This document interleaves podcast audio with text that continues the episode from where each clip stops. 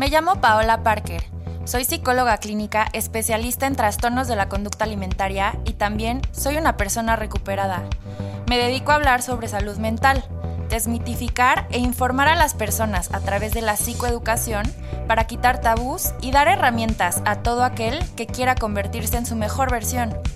Este espacio lo he creado para ti, para que sepas que no estás solo y la recuperación es posible, no importa qué tan grande sea tu batalla.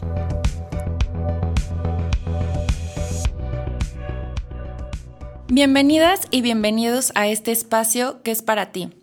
Estoy como siempre muy contenta de estar contigo. Muchas gracias por estarme siguiendo, por querer trabajar en ti, por querer seguir em, descubriendo nuevas partes tuyas, por ser la mejor versión de ti. Y en este episodio quiero hablar de algo que creo que a todas las mujeres sobre todo nos nos ha generado mucha ansiedad, nos ha generado mucho conflicto. Creo que muchas mujeres tenemos una relación amor-odio con nuestro cuerpo. Y si eres hombre también quiero que pongas atención, quiero que escuches, porque te va a ayudar a relacionarte de una mejor manera con las mujeres en tu vida. Incluso como hombre también puedes identificarte, porque estos son factores que nos, nos influyen a todos como sociedad. Y quiero que Voy a decir tres frases o voy a decir una frase y quiero que, me, que, te tomes unos minutos para reflexionar sobre qué te generan estas palabras que voy a decirte. Lo voy a decir em, em, como hacia, hacia una mujer, sin embargo, si eres hombre, simplemente cámbiale las palabras para que también te, te, pueda, te puedas identificar con esto que voy a decirte. Eres completa, eres poderosa, eres divina. ¿Qué significan estas palabras para ti? ¿Qué sientes? ¿Qué piensas? Tal vez escuches una voz, la voz del juez que tenemos dentro, que te cuestione y, te diga, no, es cierto, ¿cómo que soy completa? ¿Cómo que soy poderosa? ¿Cómo que soy divina? Tal vez te identificas y, te empoderes y digas, sí, claro, ¿no? Yo soy esto y más. ¿Cómo te sientes? ¿Qué piensas? Creo que para muchas de nosotras es difícil eh, que resuenen en nosotras estas palabras porque hemos crecido en una cultura, en una sociedad en la, en la que nos han dicho constantemente que no somos suficientes, que siempre hay algo que nos falta, que tenemos que, que deberíamos de y nunca es suficiente. Eh, voy a hablarte de algunos conceptos clave que creo que son muy importantes para entender de dónde vienen estas creencias o estas etiquetas que nos hemos puesto a nosotras mismas. Los acuerdos, cuando tú haces un acuerdo es cuando dices que sí a una creencia o una manera de ser. El apego que vas a generar son las expectativas o los deseos sobre cómo deberían de ser las personas, las cosas, los eventos. Como cuando te apegas a algo es cuando te enganchas o cuando te aferras a algo, pero que es externo a ti. Y el condicionamiento es la manera en la que se nos ha enseñado cómo tenemos que actuar y vamos a recibir una recompensa o un castigo a cambio. Eh, la recompensa puede ser la aceptación, la validación, eh, palabras de afirmación y el castigo puede ser el rechazo, el desprecio. Entonces, quiero que a lo largo de este episodio vayas pensando, vayas reflexionando cuáles son los acuerdos, cuáles son los apegos y cuáles son los condicionamientos que has tenido a lo largo de tu vida desde que eras muy chiquita o desde que eras muy chiquito. Creo que en esta sociedad, sobre todo en la, sociedad occidental, tenemos la tendencia a generar estereotipos. Hay un estigma social y hay un estigma individual sobre las personas. El estigma social va a ser, van a ser todos los, los constructos sociales que nos llevan a generar juicios y etiquetas. Por ejemplo, esta niña es una naca, esta niña es muy fresa, eh, es una zorra, ¿no? O es un, es un, es es un, no sé, es un naco, es un, em, es un perro en los hombres, ¿no? Y eh, los estigmas individuales van a ser los procesos internos de evaluación con el cual una misma se juzga. Entonces, tal vez yo tengo la creencia de que tengo que ser linda todo el tiempo. Y entonces voy a generar este estigma individual de que cualquier persona que no sea linda conmigo es una mala persona. Pero eso tiene que ver con mis propios estigmas. O yo tengo el, el estigma en que si una persona, eh, no sé, usa tatuajes es porque es, es de moral relajada, ¿no? O estoy diciendo tonterías, por favor no se vayan a enganchar en nada de lo que estoy diciendo, pero es para que vayan, puedan ir generando eh, la conciencia de, de, dónde vienen estas, estos estigmas que vamos creando. Y estos estigmas nos van a generar creencias y pensamientos. La mayoría de nosotros, de nosotras, tenemos creencias y pensamientos sobre el deber ser, sobre el tengo que o sobre el no puedo. ¿Cuáles son las creencias de tus deberías? ¿Deberías de ser buena mamá? ¿Deberías de ser buen esposo? ¿Deberías de ser el proveedor? ¿Tienes que ser linda todo el tiempo? ¿Tienes que ser macho todo el tiempo? O no puede ser una mujer independiente y una buena madre al mismo tiempo, o no puede ser un hombre eh, que conecta con sus emociones, un hombre sensible y un hombre em, atractivo al mismo tiempo, ¿no? O sea, sobre estos estigmas, ¿cuáles son las creencias y pensamientos que te están generando? Yo creo que es muy importante que tomes un momento y si tienes ya sea en tu celular, una hoja de papel, una servilleta, no me importa, pero que te tomes el tiempo de escribir cuáles son estos deberías. Yo mucho tiempo crecí con la idea de que viví con la idea de que debería de ser bonita porque soy mujer y debería de ser delgada y debería de ser atractiva porque soy mujer y, y una mujer su valor está en su físico, ¿no? Esa era mi creencia. Y entonces tengo que, como mi pensamiento era, debería de, lo, mi tengo que es, tengo que hacer ejercicio todo el tiempo y tengo que comer cosas que no engorden, según yo, y tengo que tomar agua todo el tiempo y tengo que vestirme de cierta forma. Y entonces no puedo comer cosas que engorden, no puedo no hacer ejercicio, no puedo verme fea, no puedo ponerme ropa que no, no verme arreglada. Si te das cuenta cómo todos estos pensamientos que van a ir condicionando nuestra forma de vivir la vida vienen desde estos estigmas. ¿Te habías puesto a pensar en esto? Cuando tengas identificados estos deberías, estos tengo que y estos no puedo, creo que hoy en día la mujer, nosotras las mujeres tenemos un poquito complicado la situación porque, a ver, en, no sé, en 1950, 1940, los estereotipos de mujer, el estereotipo de mujer era mujer ama de casa, mujer esposa, punto. Y hoy en día la mujer ya no se queda en casa y la mujer tiene que ser exitosa y tiene que ser buena madre y tiene que ser buena esposa. Entonces, creo que em, esto genera mucha ansiedad y muchas expectativas en las mujeres hoy en día, pero en los hombres también porque los hombres también ya no solo, ya no solo cumplen el, rol de proveedor, entonces creo que eh, los roles de género que, que nos han sido impuestos, con los que hemos crecido, hoy en día están como que un poco revueltos y nos generan mucha ansiedad y nos generan muchas expectativas porque todos tenemos que ser superhéroes. O sea, un hombre tiene que ser el proveedor, pero también tiene que ser sensible y tiene que ser... Em, que, estar dispuesto y tiene que ceder, ¿no? Y una mujer tiene que ser buena esposa y buena madre, pero también tiene que ser independiente y tener un buen trabajo y proveer también. ¿Te das cuenta? Todas estas creencias que tienen que ver con estereotipos, con juicios incluso, y que nos generan muchísima ansiedad hoy en día. Eh, bueno, la ansiedad va a ser un tema que voy a tocar más profundamente en otro episodio, pero quiero que empieces a darte cuenta de dónde vienen todas estas ansiedades que sentimos en el día a día.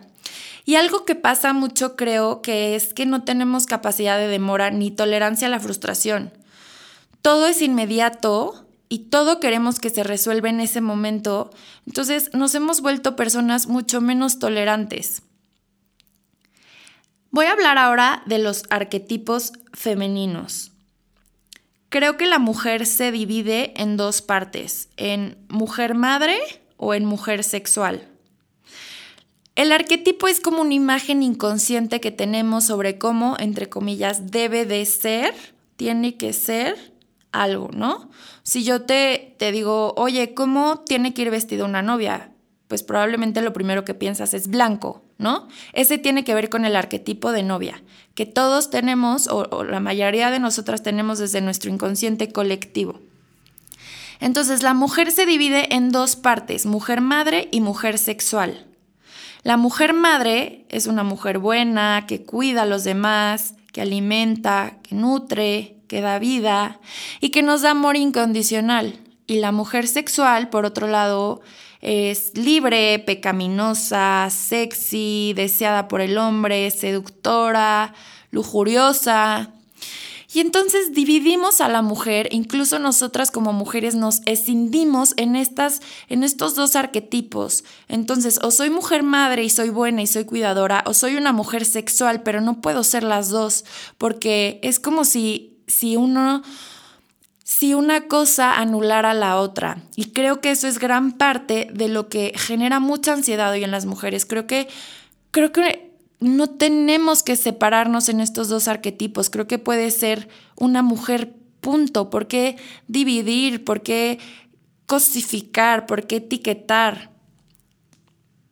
¿Crees que tú tengas algunas de estas creencias? ¿Crees que tú tengas Em, la idea de que tú eres o mujer madre o mujer sexual, juzgas a una mujer que no quiera ser madre o juzgas a una mujer que practique su sexualidad, vamos a cuestionarnos todas estas cosas, todas estas creencias.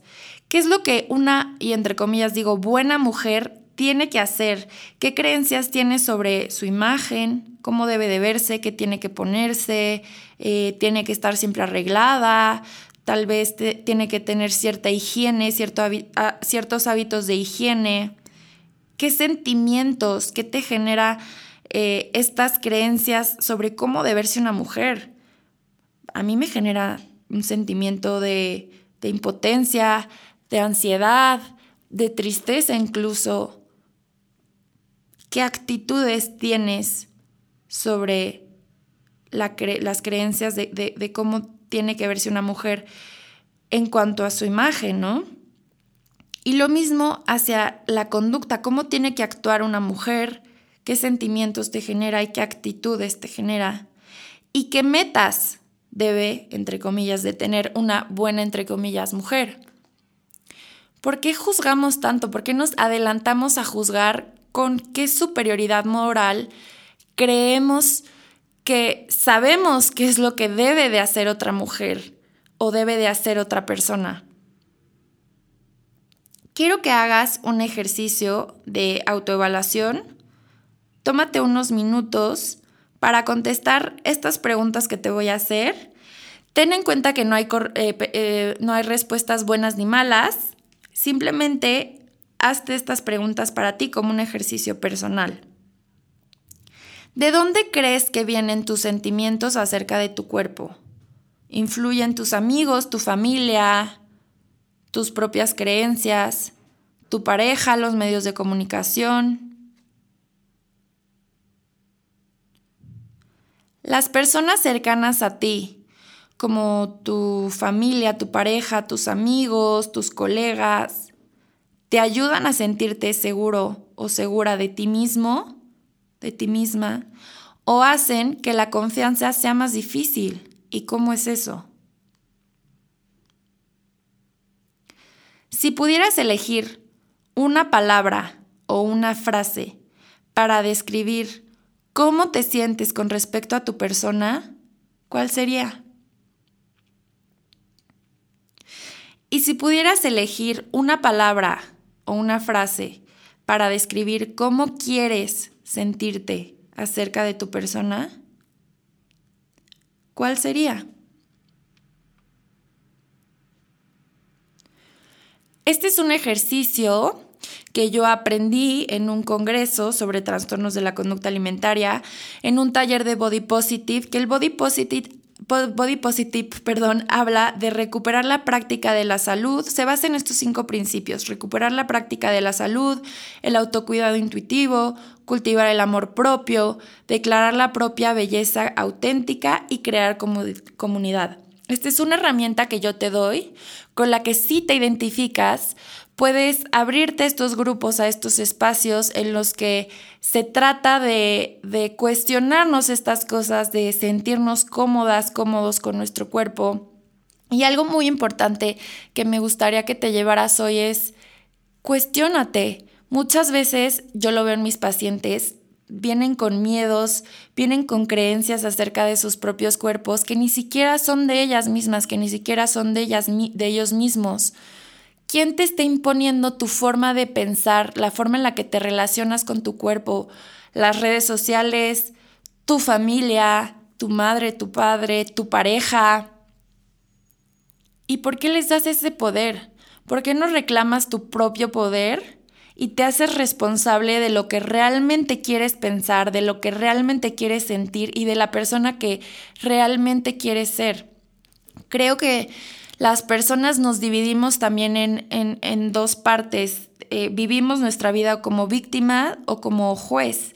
Y el juez es esta voz en nuestra cabeza que nos dice todo el tiempo que no somos suficientes, que no vamos a poder, que no somos buenos, que el otro es mejor que yo, y nos llena de inseguridades y de miedos. Y la víctima es esta parte en la que se siente cómoda con el juez. Es como una relación codependiente, abusiva, en la que la víctima se la cree y entonces vivimos desde este lugar de, claro, es que como yo estoy gorda, nunca voy a tener el trabajo que quiero. Y claro, es que como yo no estoy tan bonita, nunca voy a tener la pareja que quiero. Y entonces, como no soy tan inteligente y tan valiosa, tengo todas estas conductas autodestructivas que me justifican mi comportamiento, que justifico mi comportamiento con estas creencias. Y estos comportamientos me hacen daño no solo a mi cuerpo físicamente, sino también a, a mi ser, a todo lo que soy yo, a todo lo que abarca el, el ser una persona. ¿Cómo estás viviendo tu vida? ¿Desde qué lugares te estás relacionando con las otras personas y contigo mismo? Y de verdad yo creo que para, para vivir el amor propio, primero tenemos que llegar a un lugar de aceptación en el que me acepto a mí misma, a mí mismo, me amo desde mi sombra y mi luz, desde las partes mías que tal vez no me gustan, pero son parte de mí. Y también no tengo miedo de brillar, no tengo miedo de sacar mi potencial, porque todos tenemos un potencial infinito. Y aceptando eso, todo lo que soy yo, y ojo, aquí es importante y que te identifiques con la palabra soy. Porque cuando algo es, es, no se cuestiona, simplemente es. La tierra es redonda, punto.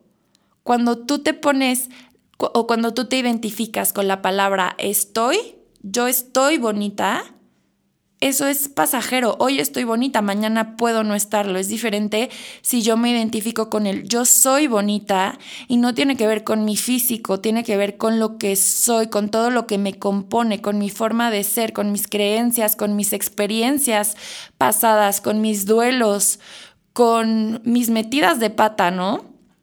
Pero todo eso es lo que soy y eso es bello para mí y se respeta si no es bello para alguien más, porque la belleza también es muy subjetiva, pero yo creo que podemos encontrar belleza en todas las cosas. Entonces, a ti que me estás escuchando, te invito a que cuestiones estas creencias que tienes sobre ti mismo, a que te identifiques con tu ser, que tu ser es potencialmente divino, es potencialmente perfecto y te atrevas a vivir la vida desde este lugar, callando esas voces de víctima, callando las voces del juez que, tenemos también, y que escojas la energía de la que quieres rodearte, las personas de las que quieres rodearte, eh, incluso en tus redes sociales, qué cuentas sigues. Son personas que te aportan, son personas que te llenan de ansiedad. Cuestiónate todas estas cosas. No te juzgues, acompáñate en este proceso de conocerte y si logras encontrarte en un lugar de, de aceptación y de amor propio, creo que creo que eso te va a llevar a vivir una vida mucho más plena y también te va a llevar a compartir esa plenitud con otras personas. ¿Te identificas con algo de lo que dije? ¿Crees que puedas aplicarlo en tu vida? ¿Crees que pueda ayudarte de alguna forma estas herramientas que te estoy dando? Muchas gracias a Radio 11, a Local Agencia y a ti que me estás escuchando. Te recuerdo que cada jueves voy a subir un nuevo episodio. Me encanta que compartas este momento conmigo. No te olvides de seguirme en mis redes sociales. En Instagram me encuentras como Psicoparker y sígueme en Spotify en este podcast que es tuyo, Te identificas con Paola Parker. Ama, suelta, vive. Yo te acompaño.